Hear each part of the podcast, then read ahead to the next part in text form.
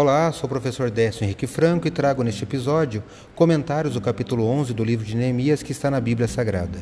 Este podcast segue o projeto Reavivados por Sua Palavra da leitura diária de um capítulo da Bíblia.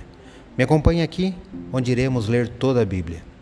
No capítulo 11 de Neemias está a relação das famílias que ficaram morando em Jerusalém. E destaca o versículo 2 do capítulo 11 do livro de Neemias, que leio na Bíblia na versão Nova Almeida atualizada o povo abençoou todos os homens que voluntariamente se ofereciam para morar em Jerusalém. Eu li Neemias capítulo 11, verso 2. Embora a muralha da cidade já tivesse sido reconstruída nessa época, ainda não havia muita gente morando em Jerusalém. E o que podemos aprender com a experiência de Neemias aqui no capítulo 11, que seria de alguma forma útil em nossos dias?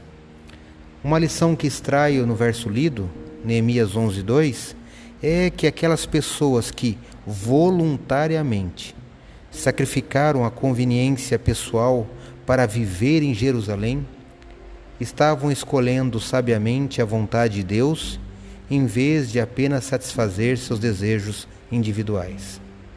A lição de Neemias 11 é de realizar o plano de Deus para nós em primeiro lugar em vez de nossos próprios interesses.